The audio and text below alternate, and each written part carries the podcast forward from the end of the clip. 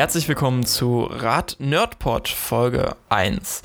Ein neues Format, schon lange versprochen. Jetzt schauen wir mal, was draus wird. Mit dabei ist Christoph Nummer 1. Äh, bin ich die Nummer 1? Yay, ich bin die Nummer 1. Wir haben äh, zwei Christophs, dann haben wir noch einen anderen Christoph. Christoph Nummer 2. Super, ihr habt die Stimmen schon mal gehört.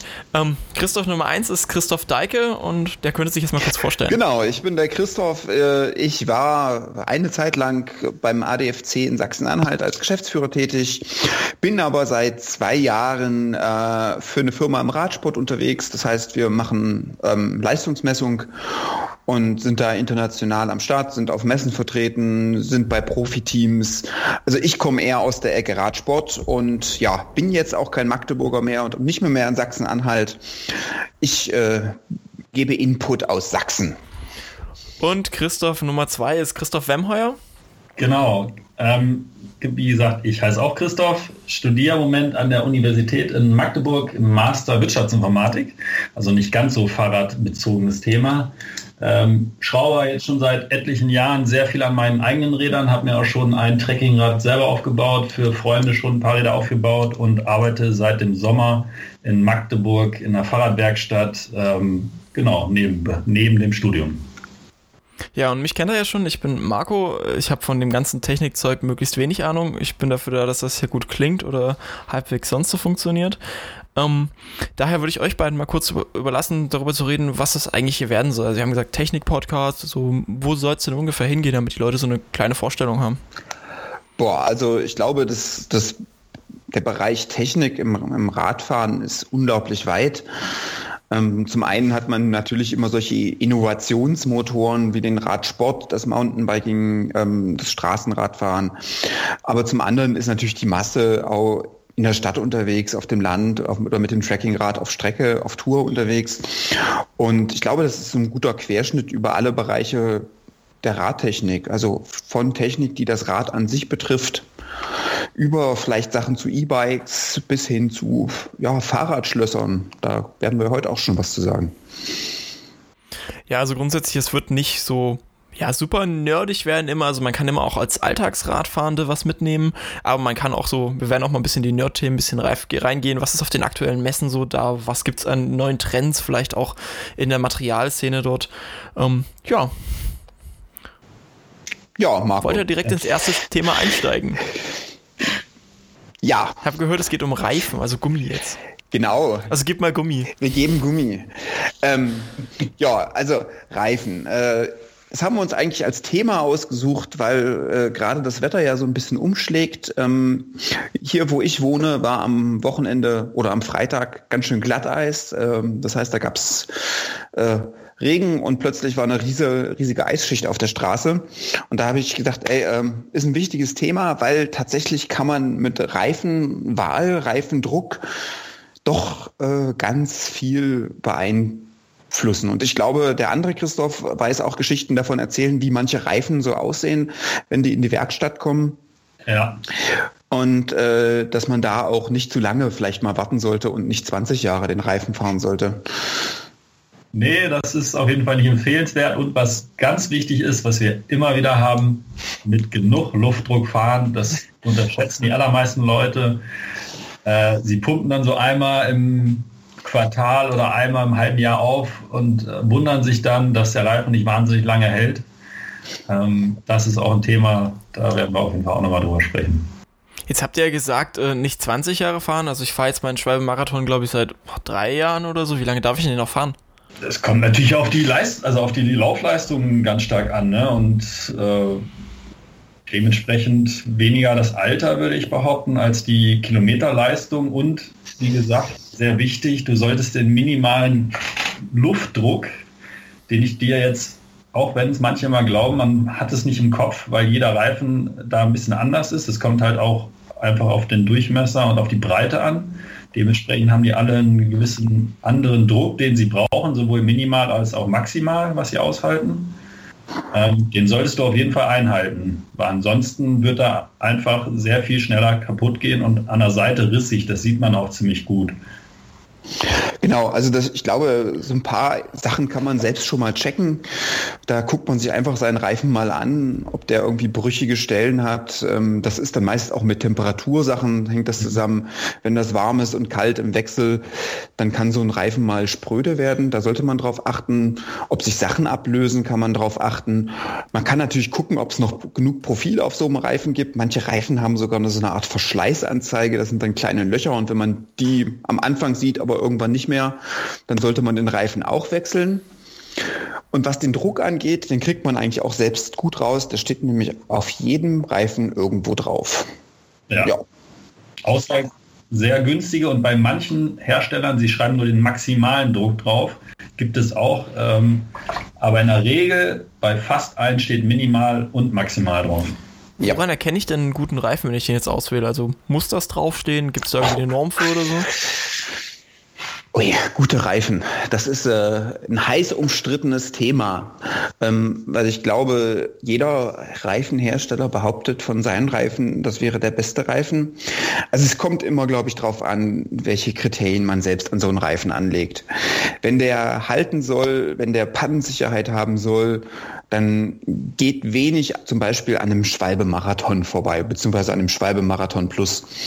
Ähm, die haben eine richtig dicke Schicht zur Pannensicherung drin und in der Stadt, ja, auf so einem ganz normalen Trackingrad gibt's eigentlich, da kann mich jetzt der äh, Fahrradschrauber korrigieren, aber nichts Besseres. Äh, ich muss sagen, wir verbauen bei uns äh, nur Schwalbe, von daher, wir haben zwar auch Continental im Angebot, aber verbauen äh, an sich eigentlich nur Schwalbe, wenn ich das so sagen darf. Ich hoffe. Ja, natürlich. Wir machen ja keine Werbung für Schwalbe oder ja. für Continental. Ja, wenn man dann natürlich andere Einsatzgebiete hat, wenn man ein bisschen sportlicher unterwegs ist, dann ist die Frage, okay, ja, achte ich dann vielleicht mehr auf den Rollwiderstand oder achte ich mehr ähm, auf einen Grip in der Kurve? Und da gibt's dann halt diverse Möglichkeiten, das zu optimieren. Äh, und natürlich, was neuerdings so ein Riesen-Hype ist, je breiter der Reifen, desto besser. Also da kann man schon mal gucken, wenn man sagt, okay, es ist jetzt Winter und ich will einfach mehr Grip haben. Und da müsste man mal zum äh, Zweiradmechaniker seines Vertrauens gehen und fragen, äh, bis zu was eine Reifen, bis zu welcher Reifenbreite kann ich denn hier was in mein Rad einbauen? Und dann kann man durchaus mal einen breiteren Reifen fahren. Hat den Vorteil, dass man breitere Reifen meist mit weniger Luftdruck fahren kann. Dadurch erhöht sich so ein bisschen die Auflagefläche und das bedeutet gleichzeitig mehr Grip. Und gerade wenn es draußen doch mal ein bisschen nass und rutschig und Laub oder vielleicht sogar ein bisschen Schnee und Eis ist, dann bringt einem das schon was welchen, äh, also jetzt hast du die Breite aufgemacht. Die Frage ist ja, warum sollte ich einen dünneren Reifen fahren? Was bringt, also der breitere Reifen bringt mir jetzt anscheinend mehr Auflagefläche. Was bringt der dünne dann? Äh, das ist äh, eine gute Frage, die ähm, ja gerade vielleicht im Radsport, im Straßenradsport gerade heiß diskutiert wird seit ein, zwei Jahren. Mhm. Ähm, eigentlich bringt dir der dünnere Reifen relativ wenig in der Zwischenzeit. Ähm, selbst die Profis, die vorher mit teilweise 21 Millimeter breiten Reifen gefahren sind, also das muss man sich 2,1 Zentimeter breiter Reifen, fahren in der Zwischenzeit alle 25 oder 28 Millimeter. Hört sich vielleicht jetzt erstmal nicht so viel an, aber es ist doch schon ein großer Unterschied. Ähm, es wurde den kleinen, schmalen Reifen nachgesagt, sie hätten einen geringeren Rollwiderstand.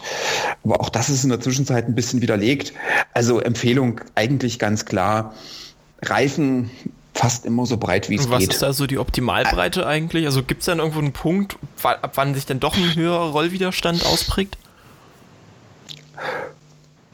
Boah, also äh, eigentlich eher nicht. Außer vielleicht bei einem Fatbike, die diese riesen Ballonreifen haben.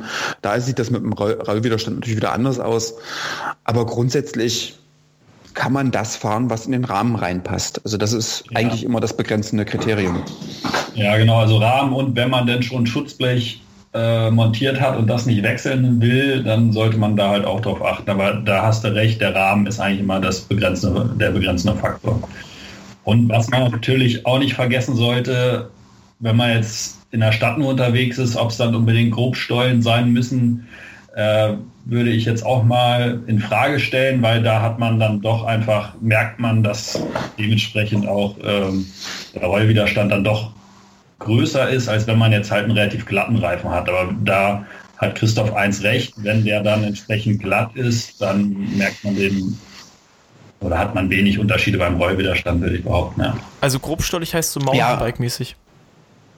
Genau. genau. Ein sehr, sehr grobstolligen Mountainbike-Reifen jetzt in der Stadt fährt, ähm, das würde man dann doch merken. Das kann ich auch aus eigener Erfahrung sagen.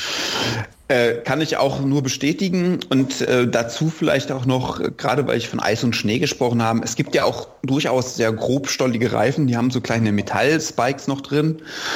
Ähm, das ist nochmal noch eine zusätzliche Sache, da gibt es auch, glaube ich, ganz verschiedene Ausführungen von solchen Reifen. Gerade wer pendelt oder viel mit dem Rad auch bei schlechtem Wetter unterwegs ist und wenn Eis und Schnee liegt, bieten die nochmal mehr Sicherheit. Die machen aber dann überhaupt keinen Spaß mehr, wenn das Eis und Schnee weg ist, weil dann ist doch vielleicht sogar eine erhöhte Rutschgefahr, weil man dann teilweise auf Metall fährt und Metall und äh, Straße ist nicht immer die beste Bodenhaftung. Aber Genau. Wie gesagt, ich bin das auch ein paar ähm, mit dem Mountainbike ein ähm, bisschen gefahren, auch durch die Stadt. Und das bringt doch schon mehr Sicherheit, wenn es schlecht draußen wird. Ja, also ich muss sagen, ich bin selber Spikes noch nicht gefahren, also Fahrradreifen mit Spikes, ähm, habe aber selber darüber nachgedacht, als ich mich das vorletzte Mal mit dem Fahrrad bei Glatteis lang gemacht habe. Aber was Christoph eben schon meinte, halt, da ist halt so ein bisschen das Problem, wenn du nicht eine feste Schneedecke oder Eisdecke hast, dann ist es erstens relativ laut. Zweitens kannst du dann aufgrund des Metalls und äh, Straße durchaus auch ins Rutschen kommen. Ähm, und drittens haben sie dann einen relativ hohen Verschleiß, weil natürlich die Spikes, also die Metallspikes, das nicht so unbedingt mögen, auf dem ähm, Stein oder Asphalt dann dahin zu rollen und man sie durchaus auch mal verlieren kann. Eine Sache, die du gerade gesagt hast, sehe ich eher als Vorteil. Man ist laut, ja, das stimmt. Und man, es ist, es, man wird von anderen gehört. Das ist großartig. Ja, wenn man, man kann das ich muss, ich muss sagen, ich hatte so jemanden äh, gestern auf dem Weg zur Hochschule hinter mir auf zwei Kilometer und es war sowas von nervig. er wollte auch nicht überholen. Das ging mir so auf den Nerv. Ja, dann musst du einfach schneller fahren und wegfahren.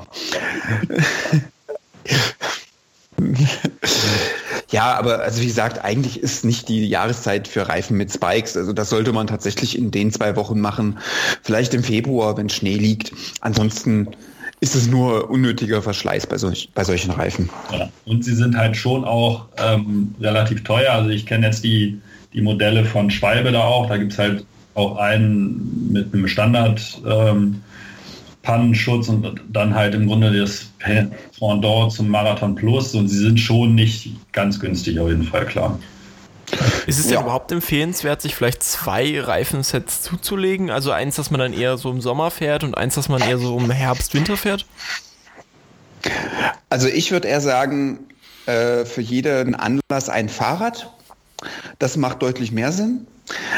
Aber wer sich vielleicht nicht gleich ein ganzes Fahrrad kaufen will, äh, weil das Wetter anders wird, der kann schon drüber überlegen zu sagen, okay, ich habe einen Sommerreifen und ich habe halt einen Winterreifen, weil auch im Winter, man muss ja bedenken, selbst also auch das Salz auf der Straße, die viele Feuchtigkeit, dann trägt man das Fahrrad vielleicht in eine Wohnung, wo es warm ist oder in einen Keller, wo es wärmer ist als draußen. Diese Temperaturwechsel, die greifen das Gummi schon ein bisschen an.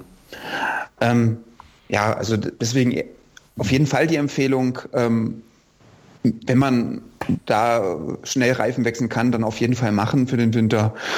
Ansonsten, klar, der Trend geht zum Dritt- oder Viertfahrrad. Also ich würde es ähnlich sehen. Ich würde dann auch eher das Zweit- oder Drittrad ähm, empfehlen oder mir auch selbst zulegen oder ich habe es im Endeffekt schon. Ansonsten würde es natürlich auch gehen, einen zweiten Laufradsatz zu haben, äh, wo man dann auf dem einen Laufradsatz äh, halt die Sommerreifen so gesehen hat und auf dem anderen die Winterreifen, ähm, weil die Laufräder eben schnell rauszunehmen und zu wechseln geht, würde ich behaupten, mit Sicherheit schneller als äh, die Reifen zu wechseln.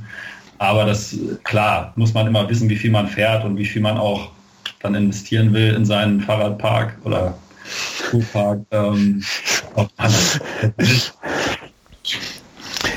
ja, ihr habt über, ja, über Reifendruck noch geredet. Du hast gesagt vorhin, es darf nicht zu wenig Reifendruck sein, aber ist es denn nicht manchmal auch sinnvoll, vielleicht besonders unter diesem Sicherheitsaspekt im Winter weniger zu fahren?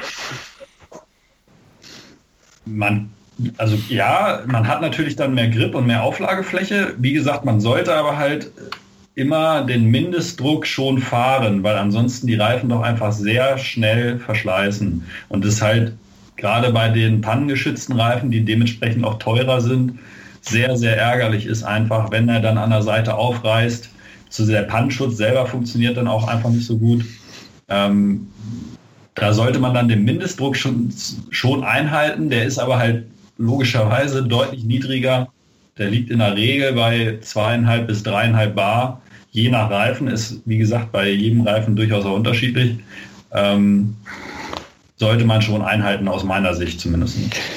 So, und jetzt komme ich nochmal, weil das eine wunderschöne Brücke ist und wir darüber auch noch ganz kurz sprechen wollten. Und wer nämlich seine Reifen überhaupt nicht aufpumpen möchte und vielleicht ähm, auch ständig Platten hat und eigentlich gar keinen Bock mehr drauf hat, da gibt's jetzt in der Zwischenzeit auch wieder Varianten, ja, im Prinzip luftlose Reifen, da, da ist so eine Art Schaumstoff drin oder so eine Art Styropor, so kann man sich das vorstellen. Und die Dinger sind einfach unplattbar. Ja, also ganz neue, keine neue Entwicklung, aber jetzt gerade wieder frisch auf dem Markt als Neuheit angepriesen. Genau, also es ist auch von Schwalbe das System, nennt sich äh, Airless im Endeffekt. Das Schwalbe Airless System und es gab oder es gibt auch ansonsten schon durchaus äh, luftlose Reifen. Viele kennen das ja von ihrer Schubkarre, die sie zu Hause haben, weil Schubkarre im Garten mit irgendwelchen Hecken, die Dorn haben, hat man ansonsten sehr schnell einen Platten drin. Da gibt es das auch schon länger.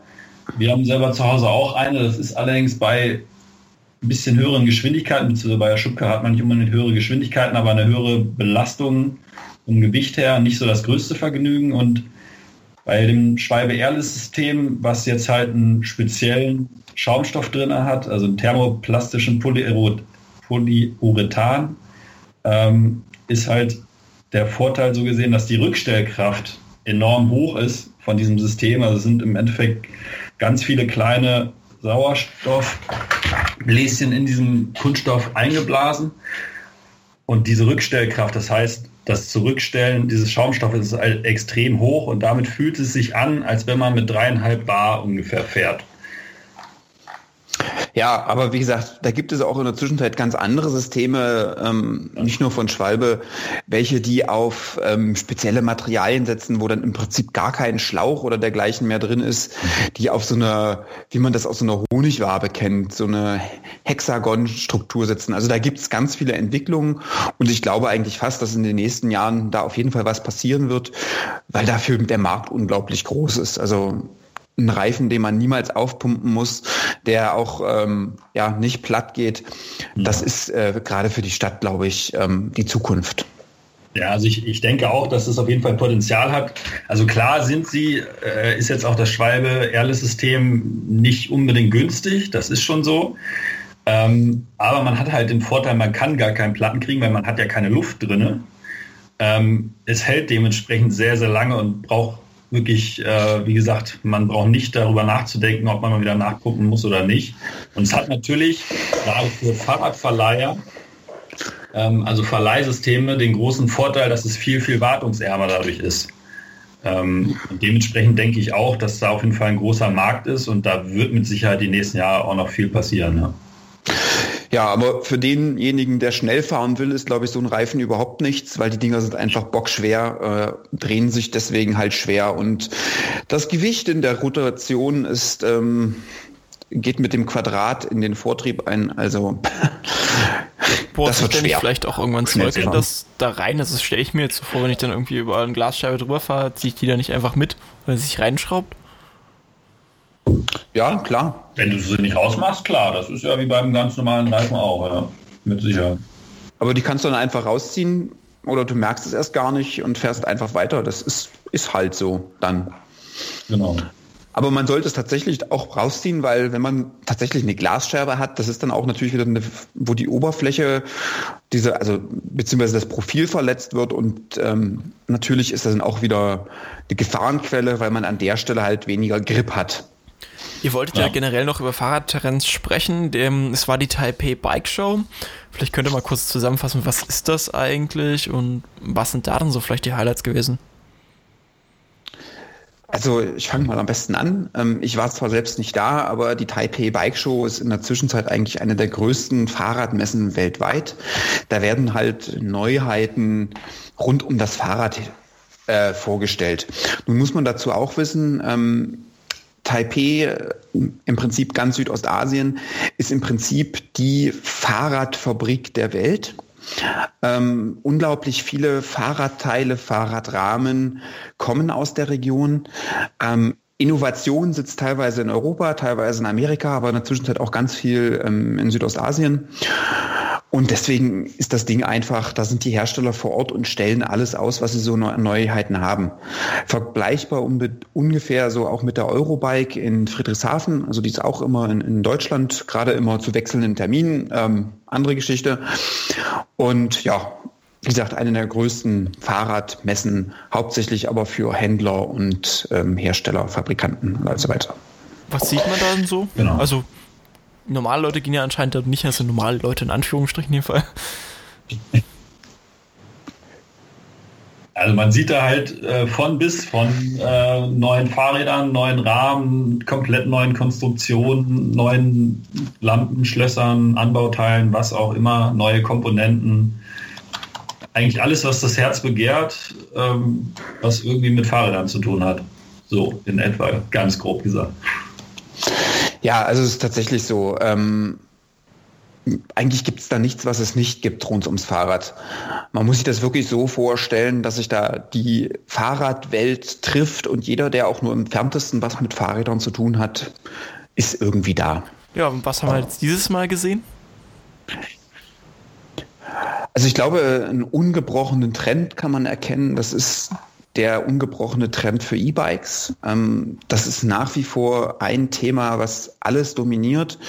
Äh, das geht dann von natürlich E-Bike-Modellen, aber auch zu neuen Motoren, neuen Antriebsmöglichkeiten, also auch so Nachrüstgeschichten, dass du tatsächlich dein eigenes Fahrrad nimmst, dann anderes Hinterrad einbaust, ähm, das eine spezielle Technik hat und äh, dann im Prinzip ganz leicht dein eigenes Fahrrad nachrüstest als E-Bike. Ja, ansonsten sind aber auch namhafte Hersteller aus Europa da, die Neuheiten produzieren und zum Beispiel gute Systeme, ich weiß nicht, wer sich so ein bisschen auskennt, dieses Bell, äh, diese Carbon Drive Systeme, wie heißen denn die jetzt nochmal? Gates. Gates, genau. Die haben halt neue Teile vorgestellt. Mhm. Ähm, das ist leider bisher immer so ein bisschen teurer gewesen. Also das ist ein Riemenantrieb und ähm, man hat halt keine Kette mehr, sondern ja, so ein spezielles Material, das ist verschleißt nicht, das muss man nicht ölen und das hält super. Und dafür haben sie jetzt eine günstigere Variante vorgestellt, so dass das einfach auch mehr Verbreitung finden kann. Weil das System ist super. Ähm, ich fahre es selber nicht, aber ich bin schon ein paar Mal Probe gefahren. Solche Geschichten halt. Genau. Oder auch hatten sie jetzt gerade auch äh, smarte Fahrradbeleuchtung, wo dann das Rücklicht sich mit dem Frontlicht äh, verknüpft übers Handy und dementsprechend, wie man fährt, äh, erstens auch ein Bremslicht darstellen kann und aber auch je nachdem, wie man sie einstellt oder auch wenn man noch ein drittes hat am Rucksack, äh, sie blinken, Dauerleuchten oder was auch immer. Solche ja. Sachen auch vorgestellt. An der Stelle aber äh, der Hinweis, in Deutschland sind eigentlich keine blinkenden Lichter erlaubt. Das heißt, man muss in Deutschland ja eigentlich immer ja, Dauerlicht haben. Äh, und aber diese, diese Sache mit dem Bremslicht, das finde ich zum Beispiel super spannend. Ähm, weil das muss man sich so vorstellen, da hat man im Rücklicht einen kleinen Sensor, der halt merkt, dass man langsamer wird. Und in dem Moment ähm, wird da halt noch ein zusätzliches Licht oder das Licht verstärkt und dann ist es tatsächlich wie beim Auto. Genau. Also es ist eine gute Erfindung. Da gibt es auch unterschiedliche Varianten, wie gesagt, welche, die den Sensor entweder selber verbaut haben im Rücklicht oder halt den Sensor des Smartphones nutzen, weil jedes Smartphone hat äh, ja dementsprechend den komme ich gerade nicht auf den Namen, Beschleunigungssensor müsste das mhm. eigentlich sein. Ja. Ähm, und entweder nutzen sie halt das eine oder das andere. Aber das sind jetzt alles mehr so Innovationssachen, die jetzt da vielleicht vorgestellt wurden, aber noch nicht im richtigen Handel angekommen sind, oder? Also das sind dann meistens die Sachen, die im nächsten Jahr im Handel sind. Ja. Also das sind schon so Sachen, das sind Innovationen, aber die vor der Marktreife stehen. Also es gibt da sicherlich auch Sachen, die ähm, vielleicht erst in drei, vier Jahren sind oder manche Sachen, die gar nicht ähm, äh, im Laden stehen werden. Sowas ist auch immer möglich, aber grundsätzlich sind das schon Dinge, die, ja, die wir alle irgendwie bald auch selbst haben können. Manche Dinge, die äh, vielleicht ganz interessant waren, wie die Smart, äh, Smart Locks, kann man jetzt vielleicht eher nicht mehr selbst haben. Ne? Ja, ähm, durchaus, aber es ist jetzt halt bei einem Hersteller, die gar kein an sich Smart Lock herstellen. Vielleicht also sollten wir kurz noch erklären, was Smart Locks sind. So. Achso. Genau, Smart Locks sind, wenn ich das einmal kurz machen darf, im Endeffekt ähm, ja, smarte, also intelligente Schlösser. Das heißt, ähm, sie verknüpfen sich entweder mit dem Handy, also in der Regel mit dem Handy, oder haben halt auch selbst einen Prozessor und dementsprechend ein bisschen Rechenleistung integriert und können dann ähm, smart bedient werden. Das heißt teilweise auch, ähm, dass sie merken, wenn, wenn das verknüpfte Handy, also mit dem du das Handy verknüpft hast, das Schloss äh, in der Nähe ist, äh, merken sie über Bluetooth, dass es halt da ist und sch schalten sich automatisch dann ähm, halt geben das Rad frei und schließen es auch automatisch, wenn du dementsprechend den Bereich verlässt. Ähm, du kannst halt über das Handy sonst auch über eine App das steuern oder du kannst auch benachrichtigt werden, wenn dein Fahrrad zum Beispiel bewegt wird von einem potenziellen Dieb, ähm, dass halt das Schloss einfach merkt durch einen Bewegungssensor, hey, hier ist jetzt Bewegung drin und äh, dich darüber alarmiert. Und grob gesagt sind es halt intelligente Schlösser, die halt eine intelligente Funktion haben. Ja, gerade in Magdeburg, glaube ich, ähm, müsste eigentlich fast jedes zweite Rad so ein schönes Smart Lock haben. Ähm, ob es dann tatsächlich was bringen würde, ja, nehme ich an, weil manche von diesen Dingern ja auch tatsächlich irgendwie auch mit GPS ausgestattet sind, am Rahmen festgebaut sind. Aber da gibt's ja auch äh, diverse andere Sachen, die in der Zwischenzeit mit GPS funktionieren, wo man das Rad dann auch orten kann. Das ist dann vielleicht kein Smart Lock mehr, aber gibt ja diverse Möglichkeiten der Diebstahlsicherung ja, so ganz, in der Zwischenzeit. Äh, ja, einfach gefragt, lässt sich das nicht der Hacken da einfach auch? Also klar, theoretisch äh, könnte man das hacken, dann kommt es natürlich immer darauf an, die Firma, die das Ganze äh, entwickelt und produziert hat oder produziert, äh, wie gut hat sie es abgesichert, wie gut ist da im Endeffekt äh, auch programmiert worden? Und dementsprechend ist es dann sicherer oder nicht sicherer. Also da muss man sich dann halt auch immer angucken und sollte man vielleicht auch, äh, wenn man selber das nicht unbedingt einschätzen kann, entsprechende Tests lesen, ähm, ob das dann empfehlenswert ist, das Modell, was man sich gerade angeguckt hat oder nicht. Also was ich an der Stelle aber ganz interessant finde, ist, dass noch keiner der großen bekannten Schlosshersteller meiner, meines Wissens nach so einen Smart Lock entwickelt hat. Also in Abus oder ähm, wie heißen die Amerikaner? Kryptonite. Kryptonite, genau. Also die haben noch solche Smart Locks nicht. Also ich würde fast behaupten, das könnte ein Indikator dafür sein, dass die einfach noch nicht ganz an der Serienreife sind. Ja, und sie sind halt auch einfach noch relativ teuer, muss man halt auch sagen. Ne? Das ist halt. Ähm, Was kostet sowas denn? Ja, sie fangen bei, also eigentlich über 100 Euro auf jeden Fall an und gehen bis, boah, ich habe natürlich jetzt auch nicht alle im Kopf, aber würde mal so schätzen 200, 300 Euro. Also sie sind und im Verhältnis zu einem normalen guten Schloss heißt das was? Also es gibt jetzt sicher Leute, die einfach sagen, ja, kauf mir bei Kaufland jetzt ein 10 Euro Schloss, aber also es ist ja immer die Frage, äh, gutes Schloss muss nicht unbedingt teuer sein, wie man bei regelmäßigen Tests, beispielsweise der Stiftung Warentest sieht, aber ähm, ja, so zwischen 50 und auch 100 Euro kann man auch für ein klassisches Schloss durchaus lassen, beziehungsweise es gibt auch teurere, gerade Kryptonite ist nicht unbedingt ein günstiger Anbieter, aber die Schlösser sind generell oder relativ oder im Allgemeinen auch sehr sicher. Ja. Äh, ja, zum Thema Schlosssicherheit möchte ich jetzt eigentlich nicht tiefer gehen, weil äh, ich bin da ein gebranntes Kind. Ähm, ich kann, also meine Empfehlung an der Stelle wäre tatsächlich verschieden, zwei verschiedene Arten von Schlössern am Fahrrad zu haben. Äh, weil ja doch Diebe teilweise auch in Magdeburg und in Sachsen-Anhalt ziemlich spezialisiert sind. Das heißt also, die kriegen relativ schnell eine Art von Schloss auf. Mit der zweiten haben sie dann meistens Probleme. Ähm, vom Smart Lock würde ich persönlich derzeit noch abraten. Ich weiß nicht, wie du das siehst, Christoph. Also es, es, gibt halt auch sehr unterschiedliche Systeme und unterschiedliche Anbieter. Was halt, also ich habe mir bislang auch keins gekauft. Ich habe mich auch schon mal vor einem Jahr ausführlicher damit beschäftigt. Ähm, ich würde auch noch aufpassen, weil das hatte Marco ja vorhin auch schon mal so ein bisschen anklingen lassen. Das sind halt alles noch Startups ähm, in der Regel, weil wir haben ja schon festgestellt, es hat irgendwie noch kein großer Hersteller eigentlich eins rausgebracht oder zumindest nach dem, nach unserem Wissensstand, sagen wir es jetzt mal so. Ähm, und es kann natürlich immer mal sein, dass so ein Startup dann auch mal wieder zumacht, also pleite geht. Und ähm, das war jetzt halt leider der Fall. Vor erst ein paar Tagen kam die Meldung bei Fahrradjäger. Die haben jetzt zwar kein smartes, also kein Smart Lock an sich, aber eine smarte Fahrradsicherung äh, entwickelt, auch schon seit mehreren Jahren, die ich auch mal sehr interessiert äh, beobachtet habe und auch schon irgendwie zweimal kurz davor war, mir sie zu kaufen. Und die sind jetzt halt leider pleite gegangen und dementsprechend ähm, kann man ihr Insect heißt deren gutes Stück, ähm, was halt ein über Bluetooth funktionierender Fahrradtracker ist, ähm, wo man sich dann auch noch mit der Community, also mit allen, die diese App von denen und ein Insect benutzen, verknüpfen kann und dann entsprechend alarmiert wird, wenn das Fahrrad potenziell gestohlen wird. Auf jeden Fall diese Technologie dahinter im Moment nicht mehr nutzen und es ist halt die Frage, wie es mit der Firma jetzt weitergeht. Aber wenn sie jetzt wirklich abgewickelt wird, was ich persönlich nicht hoffe, dann ähm, hat man das Geld jetzt halt investiert und kann das Schloss leider nicht mehr nutzen. So, und weil wir ja keinen Mist erzählen das will. Schloss, aber das Insekt.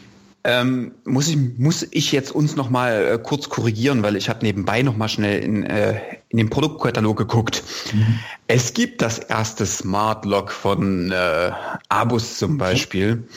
Ähm, und was da ganz interessant ist, ist halt viele dieser Smart Locks oder auch nicht Smart Locks haben in der Zwischenzeit so eine Art Alarmfunktion. Also man kann sich das tatsächlich so vorstellen, dass das Schloss dann, wenn es bewegt wird und kein Schlüssel da ist oder nicht aufgeschlossen ist, ähm, dann irgendwie mit 100 Dezibel richtig Alarm macht und so potenzielle äh, Fahrraddiebe abschrecken soll. Inwieweit das in der Praxis klappt, bin ich eher skeptisch, weil es gab ja schon oft genug Tests von Leuten, die einfach äh, mal ja auch am helllichten Tag Fahrräder irgendwo mit versteckter Kamera oder so geklaut haben. Und das hat eigentlich wenigen Menschen interessiert. Und wenn dann für 100 Dezibel für eine kurze Zeit mal sowas ähm, Krach macht, das schreckt eigentlich kaum jemanden ab. Ja, das ist, da würde ich dir recht geben, das ist ja im Grunde ähnlich wie bei, die, bei den Alarmanlagen, bei den Autos. Ähm, die gehen gefühlt in der Stadt, so oft geht irgendwo eine Alarmanlage von einem Auto los. Wirklich darauf achten tut da eigentlich kein Mensch mehr. Also da, ja, die allermeisten Smart Locks haben diese Funktion, aber ich werde auch sehr skeptisch, ob das wirklich wahnsinnig viel bringt. Ah, aber wie gesagt, ähm, in der Zwischenzeit gibt es da auch eins von Abus, also das ist auch bei den großen Herstellern angekommen. Skeptisch bleibe ich trotzdem, weil was bringt es mir, wenn ich sehe auf meinem Handy, ach, jetzt wird mein Fahrrad gerade geklaut. Ich weiß die Uhrzeit, aber der Dieb ist meistens doch schon weg. Ja, also das, das kann ja natürlich was bringen, wenn du irgendwie, es steht vorm Kaffee und du sitzt drinnen und würdest es sonst nicht mitkriegen und kannst dann noch hinterherrennen, wobei es ja auch immer durchaus strittig ist ähm, und da möchte ich auch beileibe keine Empfehlungen aussprechen, ob man so einen Dieb dann unbedingt stellen sollte oder nicht. Ähm, das kann Christoph, auch. Christoph 1 hat ja schon Erfahrung zum Thema, auch ohne Smart Lock das mitzubekommen. Oh ja, ähm, kurze Geschichte aus dem Nähkästchen. Das ADFC-Büro in Magdeburg ist ja direkt am Hundertwasserhaus und ich habe es leider miterleben müssen, wie mein Fahrrad ähm, direkt unter meinem Fenster damals gestohlen wurde. Da hat sich tatsächlich ein Dieb hingesetzt am helllichten Tag mit einer Säge und hat für mehrere Minuten mein Schloss aufgesägt.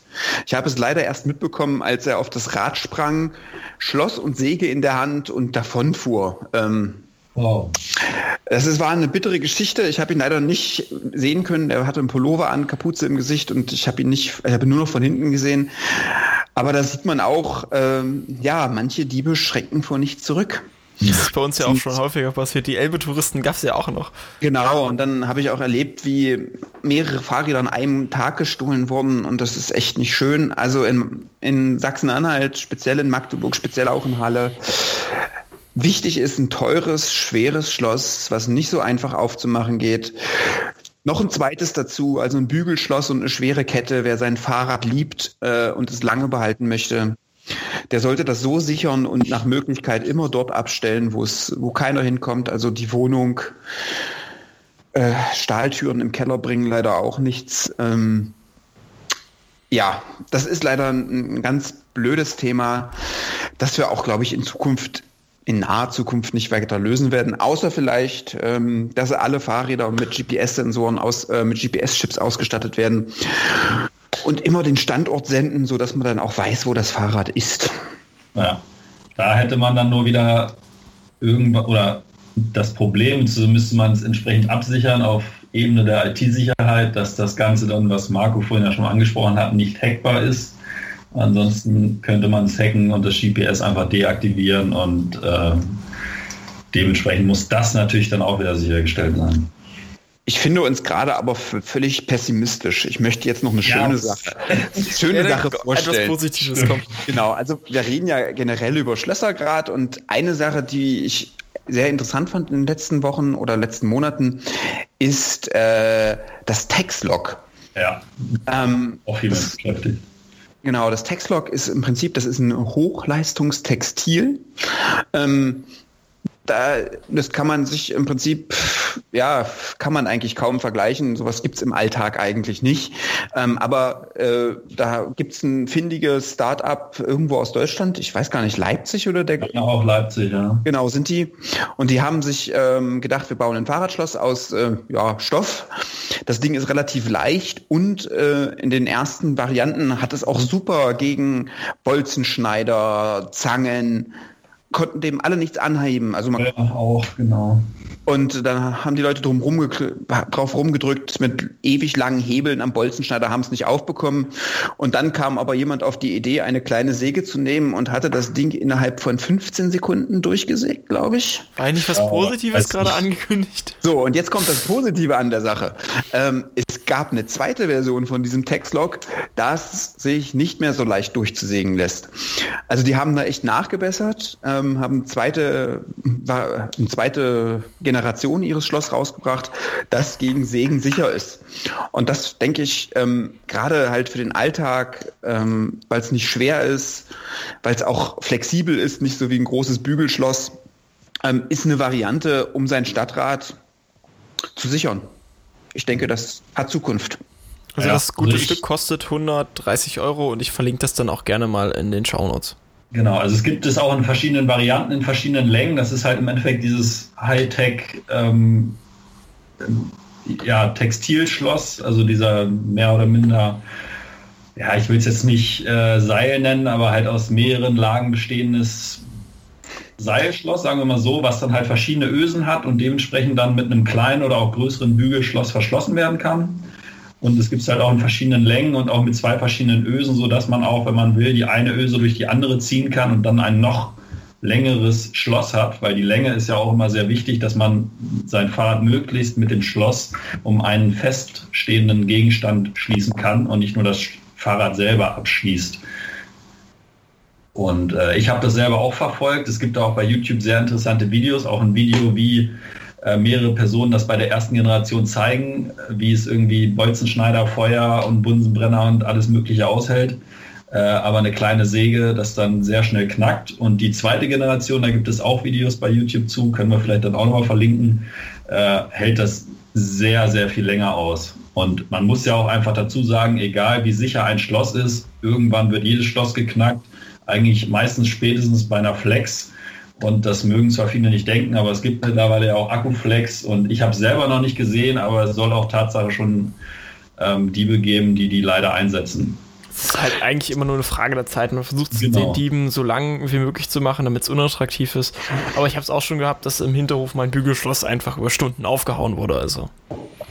Ja, und ich selbst musste auch tatsächlich schon mal ein Schloss aufflexen. Da hat das, das Schließme der Schließmechanismus, ah, eins, zwei, drei, der Schließmechanismus nicht mehr funktioniert.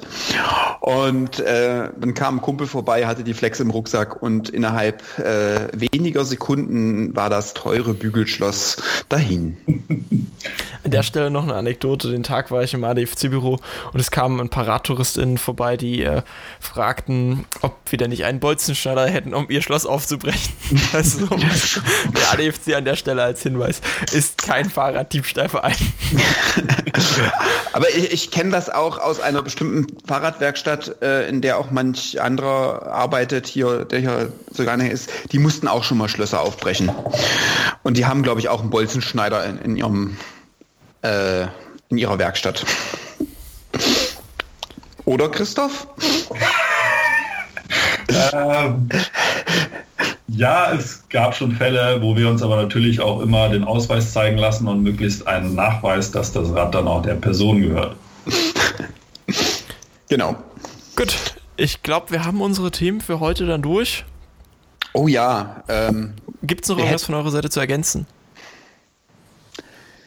Also ich würde vielleicht mal einen Aufruf an die Hörerinnen und Hörer starten. Äh, wenn euch das gefallen hat, dann ähm, meldet euch bei uns, ähm, schickt uns vielleicht Themen, die euch interessieren.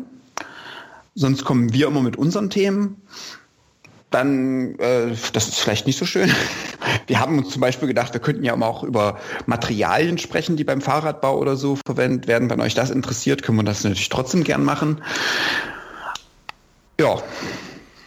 Ja, also so grundsätzlich, ja. ähm, ihr kennt den Weg ja immer, schreibt es bei uns in die Kommentare. Ich schalte das dann auch ein, zwei Tage später dann eigentlich frei.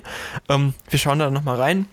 Die Folge, die wir jetzt aufnehmen, nehmen wir gerade am 3. Dezember auf. Je nachdem, wie meine Zeitplanung es zulässt, wird es entweder vor Weihnachten oder knapp nach Weihnachten erscheinen. Und ich denke, wir nächsten Monat dann wieder eine Folge aufnehmen, dann mal gucken, was ihr so geschrieben habt und gucken, wie sich das Format weiterentwickelt. Ja, und wenn ihr unsere Stimmen nicht mögt, ähm, dann können das bestimmt auch gerne andere Leute übernehmen. Normen zum Beispiel. Ja. Mal gucken, ob er nächste Folge dabei ist. er muss ja seine Anwesenheit wieder verbessern, hör jetzt schon. Das war der dezente Hinweis darauf, Marco. Gut. Ja. Dann bis zum nächsten Mal, würde ich sagen. Tschö.